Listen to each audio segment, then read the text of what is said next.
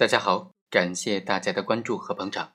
今天我们继续上期的那个话题，我们来区分介绍一下什么是五金。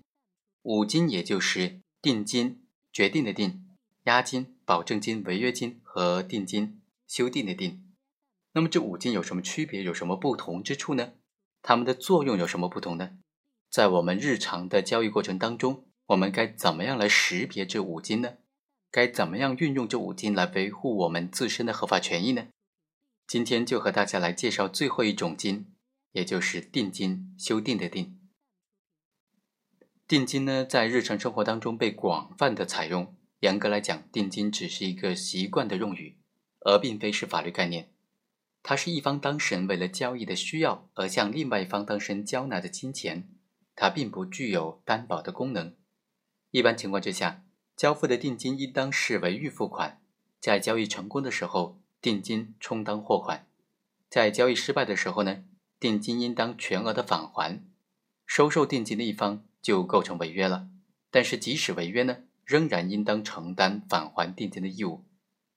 它的目的不外乎是解决收受定金的一方的资金周转的短缺问题，从而增强他履行合同、履行约定的能力。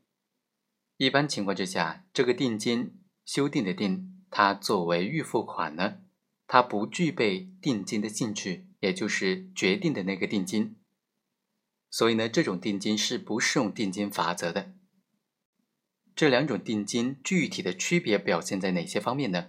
首先，产生的基础是不一样的。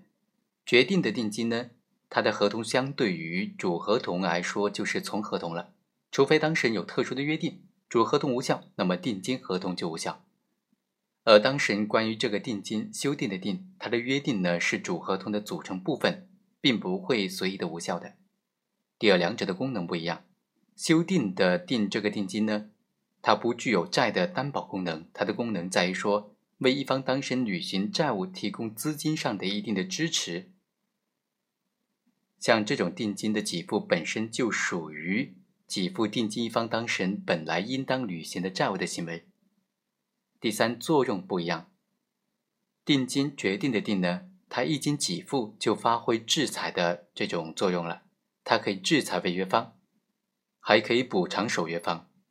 而定金在给付之后呢，也就是这个修订的定金呢，给付之后如果发生一方违约，导致合同解除，收受定金的一方必须如数的退还全部的定金。第四，适用的范围也是不一样的。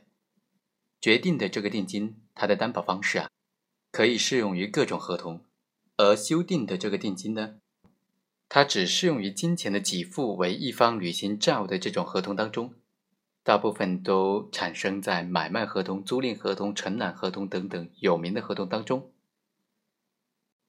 好，以上就是本期的全部内容，我们下期再会。